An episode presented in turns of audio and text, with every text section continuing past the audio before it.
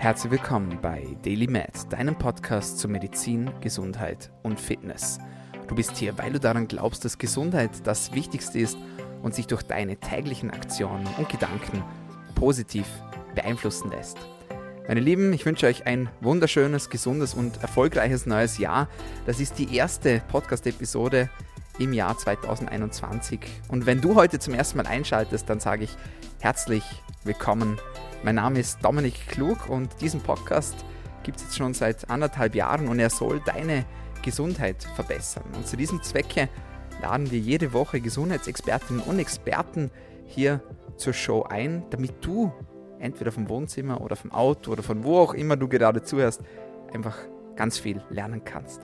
Und so auch heute wieder. Und bevor wir losstarten und reinstarten ins Thema, muss ich euch noch den Deal erklären. Die, die schon länger dabei sind, die kennen das, weil der Podcast, den wir haben, der basiert auf organischem Wachstum. Ja, das heißt, wir schalten keine Werbung, wir haben keine Produktplatzierung oder sonstige Agreements mit Firmen.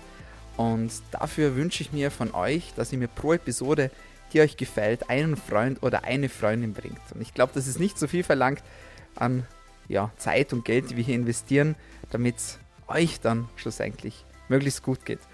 Und das ist auch schon alles. Und with that being said, freue ich mich auf den ersten Gast im neuen Jahr. Er ist Coach für Selbstfindung, für Achtsamkeit und für Selbstheilung. Und er heißt Marvin Greizke. Herzlich willkommen. Herzlich willkommen. Danke für die Einladung. Gern geschehen, gern geschehen. Marvin, die Freude ist groß bei mir, dass wir es geschafft haben. Und ich würde sagen, wir tauchen gleich rein in diese absolut spannende Welt, ja, die sich da rund um Meditation und Achtsamkeit dreht. Eine Welt, in die auch ich vor nicht allzu langer Zeit eingetaucht bin. Und ja, dass sie spannend ist, ist eigentlich eine Untertreibung. Aber du wirst uns gleich mehr davon berichten. Meine Einstiegsfrage an dich. Ähm, ich glaube, so der Struggle so von jedem jungen Unternehmer und ich könnte mir vorstellen, vielleicht auch bei dir. Ähm, du bist 24. Ähm, jetzt kann ich mir vorstellen, da werden viele Menschen sagen, ah, der ist 24, was will jetzt der mir über Achtsamkeit und über das Leben erzählen? Was ist deine Antwort, wenn man dich mit dieser Frage konfrontiert? Ja, wir sind ja alle mit dem Leben konfrontiert, würde ich sagen. Und dass da die Zahl gar nicht so eine große Rolle spielt. Also es gibt Leute, die sind mit, 60, mit 70, sitzen die da und ähm, haben das Gefühl, gar nicht richtig gelebt zu haben gar nicht wirklich Tiefe wahrgenommen zu haben im Leben. Und für mich ist eben immer diese Tiefe eine Sache, die ich sehr stark praktiziere und zu der ich hinkommen möchte im Leben.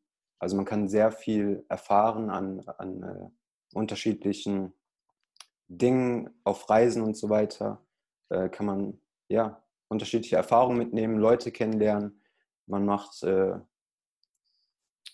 also das Leben bietet quasi auf der auf der Breite, sage ich immer, sehr viele Erfahrungen, die man erleben kann. Aber das heißt lange noch nicht, dass man die tief und bewusst wahrnimmt. Also man kann quasi sehr, sehr tief in den Moment einsteigen und ein äh, ganz anderes Bewusstsein für das Leben haben, als das eben die meisten von uns ja so spüren, wahrnehmen. Und äh, wie tief das Ganze geht, das ist, glaube ich, eine unendliche Reise und man kann gar nicht so richtig sagen, wohin das Ganze geht. Und ich finde es auch sehr schwer, da überhaupt einen Vergleich zu treffen, von wegen, okay, wie viel Erfahrung hat jetzt ein Mensch im Gegensatz zu einem anderen, weil das ja eben eine sehr subjektive Sichtweise ist. Und das, was ich erfahre, erfahre ist eben, dass es immer tiefer und tiefer geht. Und ähm, ja, das ist einfach, dass man das gar nicht so sagen kann. Das ist quasi äh, eine Reise, die quasi, äh, ja, man steht da selbst im Mittelpunkt seiner Erfahrungen. Und ähm, ja, wenn ich jetzt ganz tief gehen müsste, dann würde ich sogar sagen, ähm, dass wir alle eins sind im Endeffekt. Das heißt, wenn ich jetzt eine Erfahrung habe, ich, ich erlebe quasi diesen Film des Lebens, der sich gerade abspielt, und da bin ich Teil, äh, Teil davon. Also ich bin ein Charakter, ich bin der Hauptcharakter in diesem Film. Und jetzt tauchen andere Charaktere in diesem Film auf, dann sind die quasi Teil dieses einen Films, nämlich dieses Film, äh, Films des äh, Leben quasi, dieses einen Lebens, ähm, den ich, das ich äh, durchlebe quasi. Und ähm, wenn ich jetzt von mir spreche als, ähm, als, äh, ja, als, als mein Film, sage ich mal, dann äh, kann ich mich da auch weiter zurücknehmen und ich kann quasi sagen, okay, ähm, ich bin vielleicht gar nicht der Charakter in diesem Film, sondern das Bewusstsein, das diesen Film wahrnimmt. In diesem Film gibt es einen Charakter, einen Hauptcharakter, quasi der diesen Film durchlebt. Und in diesem Film sind auch andere Charaktere da, aber letztendlich ist nur ein, ein Bewusstsein da, quasi, das diesen Film ähm, durchlebt. Und ähm, ja, so gesehen ist das vielleicht gar nicht so persönlich, das Leben, wie wir das vielleicht glauben. Würdest du das, diesen Film, kann man es vergleichen mit der Matrix, sage ich jetzt mal? Oder glaubst du überhaupt, dass es so etwas gibt wie eine Matrix? Also wenn, wenn man jetzt äh, großen Influencern folgt, Tom Billiou etc., Menschen, die sich damit beschäftigt haben, wissen, wovon ich spreche. Für alle anderen, gib uns vielleicht kurz einen Einblick, was ist die Matrix und warum ist es für viele sehr wichtig, dass sie aus der Matrix herauskommen? Also die Analogie mit der Matrix, die finde ich sehr, sehr zutreffend, ähm, weil Matrix besagt im Endeffekt, dass das quasi ein, ein Gerüst ist, eine Simulation vielleicht auch. Und ich habe jetzt diese Filmanalogie benutzt und letztendlich ist ja ein Film auch nur eine Simulation, also eine, eine, ähm, ja, eine erzeugte Realität quasi, ähm, die erstmal ja, sehr echt wirkt, aber im Endeffekt genauso echt wie auch unecht ist. Und das ist für mich die Matrix. Und da gibt es ja dann diesen Vergleich, sage ich jetzt mal, dass wir so in diesem Konstrukt sozusagen drinnen sind, dass wir uns drinnen verlieren sozusagen und nur noch das tun, was quasi unsere Umwelt oder was unsere Gemeinschaft, unsere Gesellschaft ringsherum von uns abverlangt, beziehungsweise dass wir tun. Und dass es sehr schwierig sein kann, sich davon zu lösen und seine eigene Meinung und seine eigene Sichtweise und seinen eigenen Charakter, sage ich jetzt mal, wie du es so schön beschrieben hast, zu entwickeln. Warum tun sich viele Menschen damit so schwer, beziehungsweise warum brauchen sehr viele Menschen oft viele, viele Jahre, bis sie überhaupt erkennen, dass man oder dass viele großteils einfach mit dem Fluss schwimmen, sage ich jetzt mal. Mhm. Also ich glaube, dass wir ähm, am Anfang unseres Lebens noch relativ wach sind, aber es ist eine andere Wachheit, die da vorhanden ist, als die, wenn man diesen ganzen Bewusstseinsprozess durchläuft quasi und starke Bewusstseinsarbeit ähm, betreibt. Aber am Anfang ist es so, dass man vielleicht in den ersten Lebensjahren noch relativ bewusst ist. Dann tritt diese ganze Programmierung ein mit den Lebensjahren ähm, durch Kindheit, Schule und so weiter. Man verliert sich quasi vollständig in der Welt.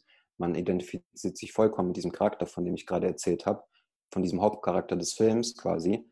Und ähm, genau, dann ist es einfach ein Prozess, daraus wieder aufzuwachen quasi durch verschiedene, ähm, ja, durch verschiedene Zeichen in diesem Film quasi, die dann auftreten, durch bestimmte Menschen, die, auf die man dann trifft, die einem da bestimmte Impulse geben, wie zum Beispiel Coaches oder Lehrer oder auch ähm, ja, weise Menschen, ich sag mal Mönche vielleicht, oder wenn man sich mal ein Buch äh, liest, zum Beispiel von Thich Nhat oder so, das ist ja auch ein ähm, sehr bekannter Mönch, der solche Impulse, wenn man sich mit diesen buddhistischen Lehren zum Beispiel befasst, die können einem dabei helfen, quasi aufzuwachen aus dieser Matrix und ähm, zu erkennen, dass man vielleicht gar nicht unbedingt dieser Charakter ist oder zumindest, um ähm, einen Schritt ja noch zurückzugehen, dass man nicht unbedingt die Gedanken ist oder die Gefühle, die man hat, sondern die einfach nur wahrnimmt.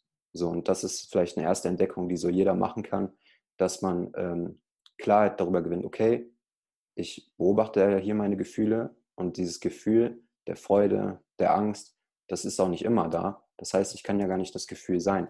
Und ähm, diese Gefühle, die hängen ja mit, diesen, mit den Gedanken auch zusammen, die wir haben. Wenn wir uns eine, ähm, ja, ein Zukunftsszenario vorstellen, ein angstbehaftetes Zukunftsszenario, dann hängt eben dieses Gefühl der Angst mit dieser Zukunft zusammen, die wir vermeiden wollen. Und ähm, genau davon kann man sich halt distanzieren und das ist ein erster Aufwachprozess. Und so würde ich sagen, ähm, dass man erstmal in dieser Matrix vollkommen verloren ist, aber ähm, durch das Leben selbst die Gelegenheit bekommt, daraus aufzuwachen und quasi eine größere Freiheit zu erlangen oder dadurch eben ein Glück, weil man sich eben von der Welt quasi ein Stück weit lösen kann, auch wenn man Bestandteil davon ist. Aber ähm, dadurch, dass man sich eben löst, eine gewisse Distanz ähm, bekommt, ähm, verringert das halt auch das Leid, sodass wir alle ähm, ja, begehren aufzulösen für uns. Und wir wollen ja alle, sind wir auf der Suche nach Glück. Und genau, das ist so meine Antwort dazu. Glaubst du, dass, wenn du von Charakter sprichst, ja, also dass wir quasi die Persönlichkeit dann schlussendlich, dass wir uns finden, dass wir unsere Persönlichkeit finden, glaubst du, dass es für jeden von uns einen vorbestimmten Charakter gibt, den wir im Laufe des Lebens versuchen zu erreichen, unter Anführungszeichen? Oder glaubst du, dass wir uns den Charakter selbst auswählen und diesen sozusagen kreieren? Ich weiß nicht, hast du den Film Jumanji ja. gesehen? Kennst du den Film Jumanji? Ja, habe ich gehört, aber nicht gesehen. Okay, ich habe den im, im, Flugzeug angeschaut. Ähm, und also es geht quasi darum, dass äh, quasi ein paar Menschen, eine Gruppe von Menschen gelangt in ein Computerspiel und sie werden zu Charakteren des Computerspiels. Und am Anfang dachte ich mir, okay, lustiger Film und so, bis ich dann erkannt habe, was eigentlich dahinter steckt. Ähm, sie kommen nämlich erst im Laufe des Films drauf, was sie für Fähigkeiten haben. Sie müssen das sozusagen selbst herausfinden. Und bis sie das herausfinden, denken dann manche, ja, sie können nichts, weil sie halt irgendwie dick sind und sich halt nicht gut bewegen können oder so. Und dann kommen sie aber drauf, ey, ich hab, ich bin voll das Superbrain zum Beispiel, ja. Und das kann dann auch wieder helfen im Spiel, ja. Und ich ziehe jetzt den Vergleich so, weil ich bin immer so zwischen, es gibt so zwei Meinungen, kommt mir vor. Die eine Meinung ist so, ja, ähm, finde deinen Weg, sage ich jetzt mal. Die andere Meinung ist so, geh deinen Weg, ja, und mach ihn dir selber, ja. Also nicht so, such den Pfad und geh ihn entlang, sondern geh einfach querfeld ein und mach deinen eigenen Weg. Deswegen jetzt so meine Frage an dich, was glaubst du? Kre kreieren wir unseren eigenen Charakter oder suchen wir den Charakter, der uns eigentlich schon vorbestimmt ist? Also da habe ich schon eine feste Antwort zu. Ich glaube, dass uns allen diese Form der Berufung oder der, der Charakter, dass der uns mitgegeben ist. Dass wir quasi in einen Charakter hineinschlüpfen, der bestimmtes Grundpotenzial hat an Fähigkeiten und an Gaben, die diesem Charakter mitgegeben sind. Natürlich sind diese Gaben und Fähigkeiten noch gar nicht ausgeschöpft oder entfaltet, aber das gilt es ja im Leben dann zu, zu entfalten und das ist quasi die Aufgabe, die man dann hat, quasi diesen Charakter, den man damit bekommt, zu optimieren, zu entfalten. Und genau, man hat also bestimmte Stärken, glaube ich. Man hat auch bestimmte Werte, die schon von vornherein ähm, so mitgegeben sind. Und die gilt es dann eben zu erforschen, zu, zu äh, entfalten. Aber ich denke nicht, dass ähm, ja, dieser, dieser Charakter so sprunghaft ist in dem, was er ähm, an Leidenschaften hat. Also ich denke, wenn ich jetzt zum Beispiel ähm, mich für in Bewusstseins- und Persönlichkeitsentwicklung interessiere, ähm, dann ist mir das schon so vorgegeben in meinen Werten, dass ich genau das ähm, tun möchte, dass ich darin aufgehe, dass ich das als wichtig äh, empfinde. Und ich kann mich da auch nicht von lösen. Würde ich jetzt die Entscheidung treffen, hey, ich möchte das gar nicht machen, ich könnte gar nicht, ich würde immer wieder dahin zurückgezogen werden. Und das zeigt mir einfach, dass dieser Weg schon ein Stück weit vorgegeben ist. Natürlich muss ich den selbst in dieser Rolle durchlaufen, da meine Energie reinstecken, aber ich würde sagen, dass ich in keinem anderen Bereich äh, so gut aufgehen könnte. Sag ich mal, als äh, Leichtathlet vielleicht oder als, ähm, ja, was weiß ich, vielleicht als Doktor in dem Sinne. Ähm, es gibt ja diese ganzen unterschiedlichen Felder, die sind äh, super vielzählig, aber ich kann mich eben nur mit diesem einen jetzt gerade zu diesem Zeitpunkt identifizieren. Und ich glaube, dass man mit der Zeit, dass man im, im gesamten Leben vielleicht ein bis zwei dieser äh, Berufungen haben kann. Das heißt, ich, es kann passieren, dass ich das jetzt voll auslege mich dann entfalte. Aber dass ich dann sage, hey, ich habe das jetzt 20, 30 Jahre lang gemacht, ähm, da muss jetzt mal was Neues. Und dann spüre ich diesen inneren Drang und dann kann sich eine neue Berufung entwickeln. So glaube ich das. Aber ich denke nicht, dass man im Leben fünf unterschiedliche Berufungen hat, sondern dass maximal ein bis zwei sind, vielleicht drei, ähm, die sich dann so nach den Jahren erst ergeben oder vielleicht auseinander heraus entstehen. Ähm, wer weiß, vielleicht gibt es irgendwas, was noch darauf aufbaut, auf diesem äh, Element der Persönlichkeits- und Bewusstseinsentwicklung, mhm. den ich da gerade verfolge als Weg. Mhm. Genau. Ja. Das ist mega spannend, richtig cool. Ähm, du hast vorher den Verstand erwähnt. Ähm, und du ja. schreibst auf deinem Instagram-Profil, alle Probleme sind Einbildungen des Verstandes. Ja. Wie würdest du Verstand erklären und warum sind alle unsere Probleme Einbildungen des Verstandes? Also ich glaub, glaube, der Verstand ist all das, was konzeptuell versucht, mich am Überleben zu halten. Generell alles Konzeptuelle, was da im Kopf abläuft, heißt Konzept, damit meine ich im Prinzip die Gedanken, ähm, die inneren Bilder, die innere Stimme, das sind alles Konzepte, die da oben sind. Das ist alles nicht das, was quasi von dieser Welt ist, sondern einfach ähm, ja, Wolken, die da irgendwie rumschwirren, quasi, die da durch meinen Verstand ziehen. Und das ist letztendlich auch der Verstand. Der ist, äh, aus, besteht aus diesen Konzepten, aus diesen Gedankenwolken. Und ähm, genau, was war jetzt nochmal der Frage, Warum sind alle Probleme Einbildungen des Verstandes? Alle Probleme sind, ja genau, weil, weil ich quasi jetzt, in diesem Moment, kann ich kein Problem haben. Wenn ich dich jetzt frage, hey, ähm, hast du gerade ein Problem? Jetzt in diesem Moment, dann müsstest du Nein antworten, weil du gerade in diesem Moment genau weißt, was zu tun ist. Da kommen diese Dinge, die sich quasi erledigen, die du zu tun hast, die Handgriffe, du machst das alles. Aber ein Problem entsteht erst, wenn ich quasi im Kopf psychologische Zeit ansammle, dadurch, dass ich mir Gedankenszenarien aufbaue über die Zukunft zum Beispiel, wie sie zu sein hat oder wie sie unbedingt sein muss. Und dann versuche ich quasi dieser, diesem Gedankenszenario entweder gerecht zu werden oder nicht gerecht zu werden, so wie ich mir das da eben vorstelle. Und dann entsteht so eine Lücke zwischen dem, was jetzt ist und zwischen dem, wie es sein muss. Und das, wie es sein muss, ist ja rein fiktiv, ist ja rein, rein das, was ich mir gedanklich quasi erzeugt habe.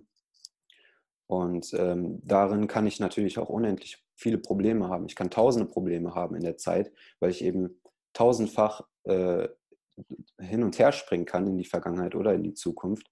Und dann kann sich natürlich unheimlich viel ansammeln, unheimlich viel an Last, unheimlich viel an Druck, weil da all diese Dinge sind, die ich vielleicht noch zu bewältigen habe. Aber in, dieser, in diesem Moment kann ich nur eine Sache bewältigen und das ist das, was gerade auf mich zukommt. Und dafür gibt es immer eine Lösung. Und genau, ja. Ja, das, das, macht, das macht total Sinn. Einfach auch deshalb, weil du sagst, ähm, der Verstand ist so so auch eine Art Urtrieb vielleicht, sage ich jetzt mal, oder? Vielleicht kann, kann man das so sagen. So, ähm, wir wollen ja, also von Natur aus wollen wir Menschen ja eigentlich gar nicht so viel, ja. Wir wollen überleben, ja, dafür müssen wir essen, ja, und trinken und uns vermehren, ja, damit wir nicht aussterben. Und das passt ja dann irgendwie, also für mich passt das dann voll zusammen, wenn ich sage, gut, ähm, denn gleichzeitig macht sich ja dann das Gehirn immer wieder Sorgen, auch über die Dinge, die noch gar nicht passiert sind, das, was passieren könnte, damit wir uns schon vorbereiten auf diese Gefahren, die jetzt zwar noch gar nicht da sind, ja, aber sie könnten uns ja irgendwann mal irgendwie irgendwo bedrohen und deswegen plane ich lieber schon das Ganze im Voraus, nicht, dass dann auf einmal zack, bumm, ja, dann ist die Gefahr da und dann bin ich vielleicht ausgestorben sozusagen, oder? Ja, also das würde ich auch unterschreiben, dass quasi alles, was da im Verstand abläuft, ob das jetzt die Gedanken sind oder die Emotionen, die mit einhergehen, dass das quasi Überlebensprogramme sind des Verstandes. Das heißt, diese Emotionen von, von Angst, das ist ja sowieso die, die Grundemotion schlechthin eigentlich. Alle Ängste, sagt man, kommen von dieser Angst vor dem Tod. Das heißt, im Kern liegt immer die Angst vor dem Tod und ähm, der Verstand ist letztendlich nichts anderes als dieser Überlebensmechanismus quasi, mhm. ähm, ja, den, den Menschen am Leben zu halten und vor diesem Tod zu bewahren. Und dafür hat er ganz viele Gedanken, die der immer schon in die Zukunft projiziert und denkt und so weiter, um dann eben durch äh, die Emotionen, die damit einhergehen, quasi diesen Körper ähm, zu schützen mhm. und den Zaun zu halten. Weil die Emotion von Angst, die ist sehr stark, wenn wir das äh, oft denken wir dann rational, okay, hey, ich habe doch einfach nur diese Angst quasi und äh, eigentlich brauche ich die doch gar nicht und das ist ja völlig irrational, warum ich die gerade habe. Aber das Ding ist, das funktioniert. Das ähm, entkräftigt dich sozusagen als Person und du kannst dann nicht sehr leicht äh, widerstehen. Und das macht ja auch diese ganze Bewusstseinsarbeit aus im Kern eigentlich, dass man versucht oder dass man einfach darin loslässt und diese, diese Ängste loslässt dadurch, dass man sie für sich annimmt und ähm, sich nicht mehr davon beherrschen lässt und erkennt, dass es eben eine reine Illusion ist oftmals. Und ähm, genau, wir brauchen diese ganzen Emotionen gar nicht für die wirklichen Gefahren, denen wir begegnen. Sagen wir, wir laufen einer Klippe entlang und da wir wissen, okay, du solltest jetzt diese vielbefahrene Straßen nicht einfach so überqueren. Ähm, dafür, da, dafür reicht der gesunde Menschenverstand. Mhm. Aber wir brauchen dafür eigentlich nicht diese, diese starken Emotionen, mhm. so, die wir haben. Das heißt, die halten uns von sehr, sehr vielem ab. Und ähm, ja, ich würde auch sagen, dass wir unser volles Potenzial erreichen können, wenn wir ähm, damit ins Reine kommen und wissen, wie wir mit diesen starken Emotionen umgehen, lernen können. Wenn wir jetzt von Problemen sprechen und von Ängsten, wie müssen wir das abgrenzen von Zweifeln? Ist das dann irgendwo das Gleiche? Rührt das auch aus dem Verstand raus? Oder würdest du sagen, nee, also das hat eine ganz eine, ganz eine andere Ursache? Weil das ist ja schon so was, ähm, wo uns immer wieder eigentlich begleitet. Gerade jetzt auch im Neujahr, da werden Neujahrsvorsätze gefestigt, ja, aber dann irgendwo kommen dann immer wieder die Zweifel. Ja, kann ich das erreichen? Schaffe ich das? Ja, bin ich wirklich auf dem richtigen Weg? Rührt das auch aus dieser Verstandgeschichte heraus? Oder ist das etwas, was wir uns selber einreden? Was würdest du sagen? Wo kommen die Zweifel her? Ja, also ich würde auch sagen, dass es vom Verstand kommt, diese, diese Zweifel. Letztendlich ist, ist ja im Zweifel auch eine Art Entscheidung drin. Entscheide ich mich für diese Variante oder für, die, für diese? Und das ist ein äh, zwiegespaltener Gedanke. Man hat da vielleicht ein Bild von irgendeiner bestimmten Zukunft, wie man sich die vorstellt, auf die eine Weise oder auf die andere. Und dann gehen damit ähm, auch vergangene Erfahrungen einher, ähm, wie man das vielleicht schon mal erlebt hat.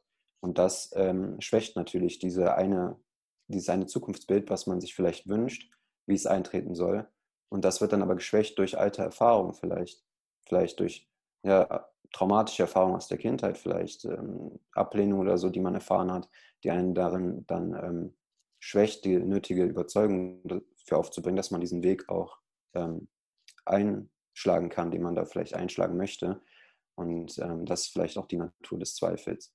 Also ich würde sagen, vielleicht ein Zweifel unterteilt sich auch immer ein bisschen in das, was das höhere Selbst weiß, was für einen richtig ist, und das niedere Selbst. Mit dem niederen Selbst meine ich dann vielleicht das Ego, das äh, dich schützen möchte. Das spricht dann mit der Angst quasi. Und dann gibt es noch das höhere Selbst, das spricht aus der Liebe heraus. Und wenn du einen Zweifel hast, dann kannst du diesen Zweifel mal anschauen und gucken, okay, ähm, welche dieser Möglichkeiten, dieser zwei Wahlmöglichkeiten, zwischen denen ich gerade zweifle, welcher spricht mit der Stimme der Angst und welcher mit der Liebe.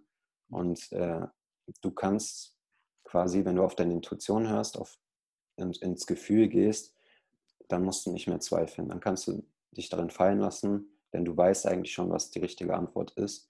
Und äh, letztendlich musst du quasi nur von deinen alten Programmen loslassen, die dich jetzt noch festhalten und Angst haben lassen.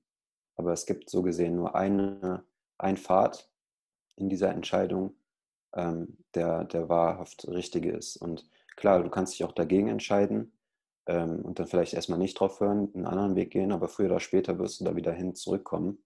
Ähm, eben dann vielleicht durch Umwege. Vielleicht hast du noch Lektionen zu lernen, aber ich denke, in jeder Entscheidung kann man intuitiv spüren, was das Richtige ist.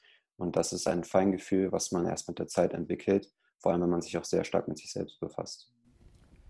Du hast das Wort Ego erwähnt. Wie würdest du Ego beschreiben? Also, du hast es so als niederes Selbst jetzt gerade verglichen. Ähm, woher kommt das Ego? Wie entwickelt es sich? Und was kann man sich darunter vorstellen? Äh, das hatte ich ja eben auch schon mal aufgegriffen. Also ich glaube, dass das Ego, das ist, ähm, kommt mit der Programmierung einfach durch das Aufwachsen, dadurch, dass man bestimmte Schutz, ähm, Strategien erlernt und so weiter. Man kann eben nicht, das merkt man ziemlich schnell beim Aufwachsen, sich so verhalten, wie man das möchte. So, weil dann da mit bestimmte Gefahren einhergehen und auch Ängste von anderen Egos quasi. Und durch die anderen Egos, die schon in der Welt existieren, um irgendwie selbst zu überleben, ähm, wird quasi das eigene Ego mit erschaffen, glaube ich. Und dass es so ein Zusammenspiel ist, einfach so ein, ja, so äh, ein Überlebensmechanismus letztendlich. Und ähm, ich glaube, das Ego kann man vielleicht auch nicht vollkommen auflösen, sondern es gibt ein, äh, also es gibt vielleicht starke Egos, glaube ich, oder eben schwächere Egos. So, und die Leute mit den schwächeren Egos, die haben es, die sind ein bisschen freier, denen geht es viel besser. Und dann gibt es Leute, die vielleicht schon äh, jahrelang im Himalaya sitzen und viel meditiert haben, die haben nur noch ein sehr, sehr geringes Ego. Klar müssen die auch auf Überleben achten und das ist dann auch das, was das Ego für sie ausmacht. Aber die haben sich also auch schon äh, sehr weit davon losgelöst und fallen nicht mehr auf diese ganzen Programme äh, ein, rein und haben diese für sich auch schon aufgelöst. Also diese Überlebensprogramme quasi. Oder diese ähm, ganz vielen ähm, ja, Erfahrungen von von, oder diese ganze Programmierung eben der Gesellschaft, dass sie das so losgelassen haben für sich. Also du glaubst, damit ich das richtig verstehe, du glaubst, dass das Ego eigentlich aus einem Zusammenspiel entsteht von anderen, die uns quasi in unserer Programmierung beeinflussen. Also gerade während der Kindheit. Das würde also heißen, dass ein Kind kein Ego hat, sozusagen, also ein Kleinkind. Verstehe ich das richtig? Ja, ja also ich, ich denke, wenn man frisch auf die Welt kommt, das sieht man auch an den Kindern, das sieht man denen an, wie unbefangen die noch sind, wie glücklich die sind, wie, wie spielerisch die durch das Leben gehen und mit wie viel Leichtigkeit quasi, dass die noch gar nicht äh, irgendwie diese ganzen Schocks erlebt haben, dass die noch gar nicht richtig äh, mal abgelehnt wurden. Das kommt dann erst später, weshalb sie sich in bestimmten Aspekten ihrer Persönlichkeit zurücknehmen müssen. Und ähm, ja, ich denke, am, zu Beginn ist die Persönlichkeit noch recht rund. Man entfaltet sich sehr stark in alle Richtungen, weil man auch noch gar nicht diese Grenzen äh, zu spüren bekommen hat. Und man ist quasi voll in seinem authentischen Selbst. Natürlich gehört da noch sehr viel ähm, Entwicklung zu. Also es ist nicht zu vergleichen mit einem ähm, Erwachsenen, der jetzt wieder authentisch wird. Also man muss ja erstmal als Kind seine ganzen Gaben und äh, Fertigkeiten und so weiter entfalten, um zu einer richtigen Persönlichkeit heranzuwachsen, die etwas Bestimmtes ausmacht. Aber ein Kind ist im Grundpotenzial erstmal sehr, sehr leicht, ähm, sehr, sehr verspielt und so weiter.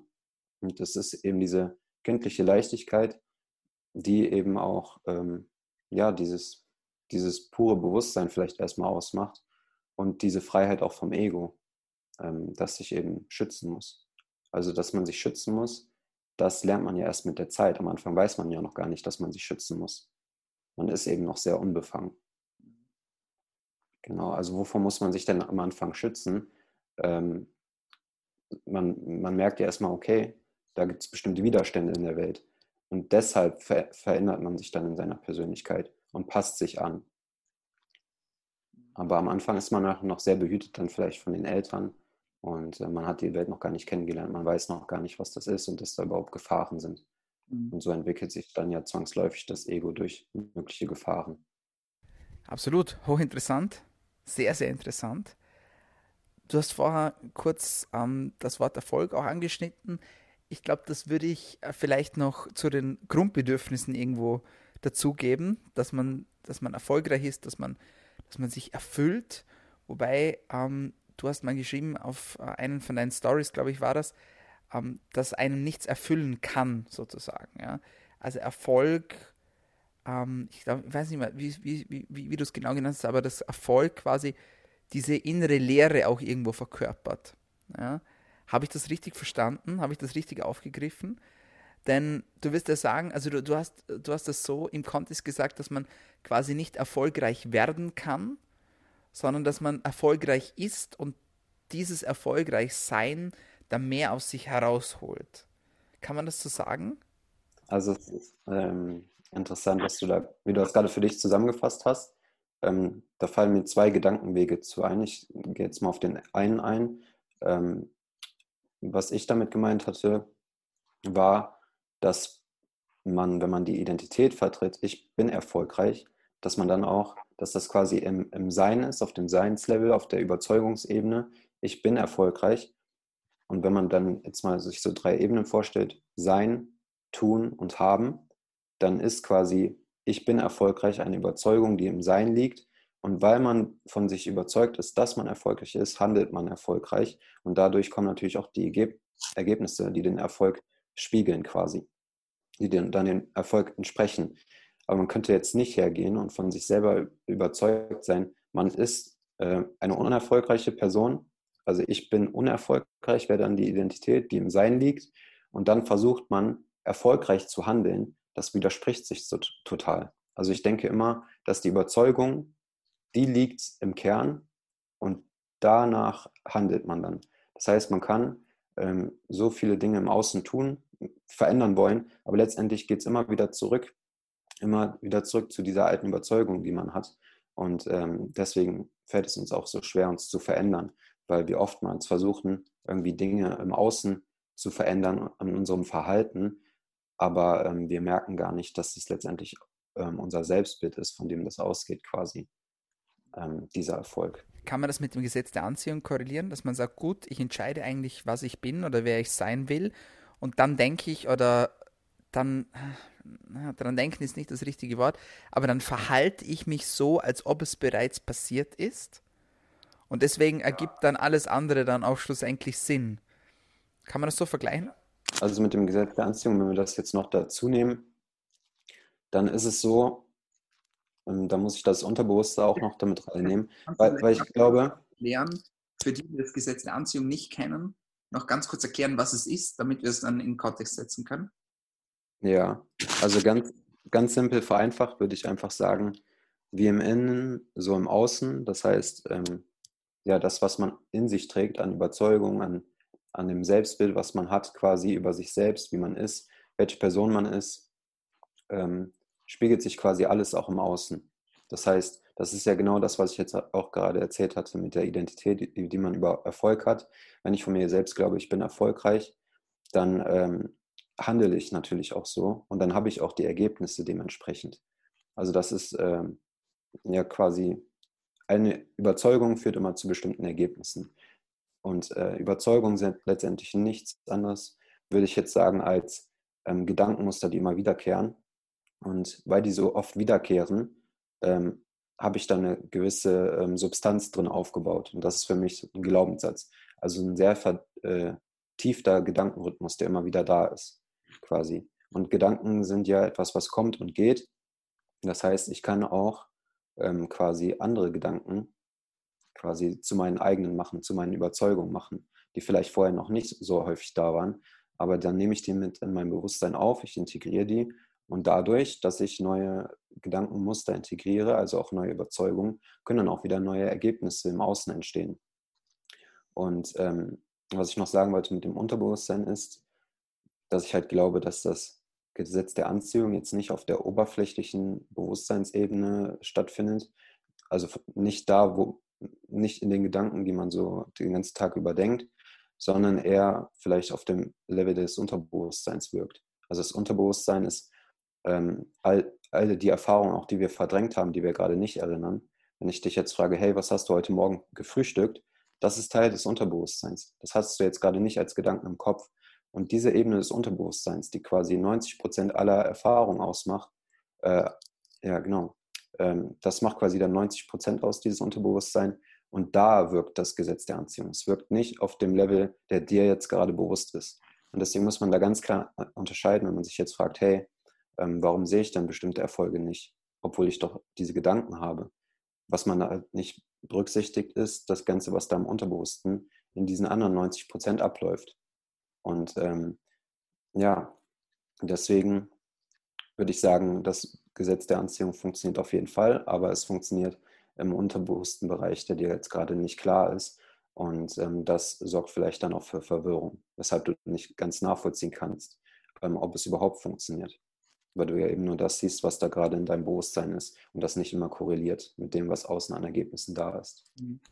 Aber ich kann es doch selbst eigentlich relativ stark beeinflussen, oder? Wenn ich jetzt für mich selbst entscheide, gut, vielleicht gerade das Beispiel, ich bin erfolgreich, ja, und dass ich mich dann, wenn ich mich so darauf festlege, oder sage ich mal, wenn ich so davon überzeugt bin, dass ich auch erfolgreich bin, ja, dann wird auch das Universum oder an was das man auch immer glaubt, ja, auch mitmachen, unter Anführungszeichen, ja, damit ich diesen Glaubenssatz aufrechterhalte, oder?